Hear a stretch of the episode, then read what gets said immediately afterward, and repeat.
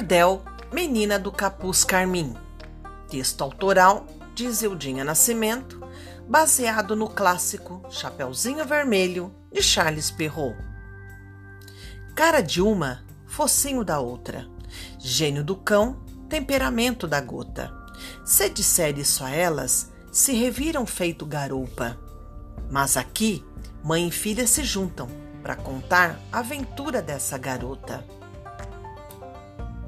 Com capuz sobre a moleira, ela segue estrada fora, levando uma cesta de doces para a bondosa senhora. Atenta ao conselho da mãe, segue ligeira, sem demora. O sol a pino se tocou na trilha longa e perigosa. Ela então agarrou o balaio de vime, recheado da merenda gostosa topou com forasteiro peludo, sem atinar para a intenção maliciosa. A abordagem sorrateira se a sucedeu na passagem estreita.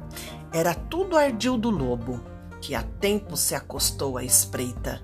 Mal sabia a menina que, como banquete, for eleita. A besta fera não se fez de rogada, deu uma carreira à casa da vovó. Se lá primeiro chegasse, encheria o bucho sem mais trololó. Já Chapeuzinho passou sebo nas canelas e deu um nó na saia de filó. Artimanhoso, o lobo tomou um atalho. Ligeiro chegou ao destino. Limpou a goela e fez voz mansa, enganando a vovó, o clandestino, que a buticada pudera. Não esperava o visitante repentino.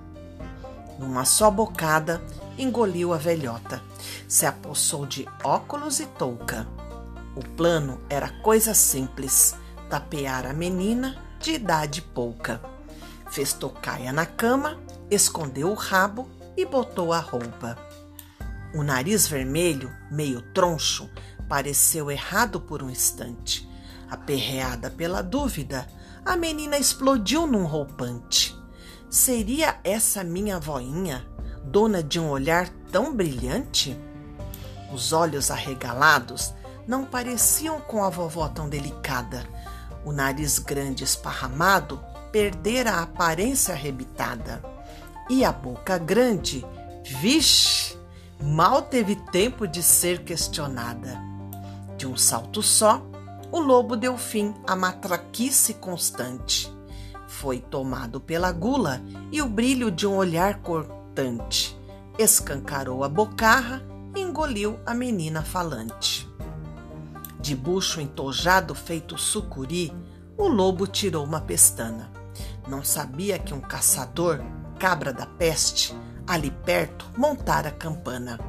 Daria para vovó e neta vingança mais doce que cana caiana pé ante pé, sem ranger as botinas, pegou logo a peixeira fiada. Encontrou o lobo dormindo, na maior cara lavada, e num golpe certeiro libertou a dupla devorada. O lobo foi preso numa arapuca, dessas de pegar rolinha, e teve que assistir com água na boca o banquete feito pela vovozinha. Bem feito, não é mesmo, seu lobo? Quem mandou se meter com essa menininha? Foram tantas emoções e essa história chega ao final. Aqui nos despedimos de forma tradicional. Obrigada, até logo. Viva o cordel, patrimônio cultural!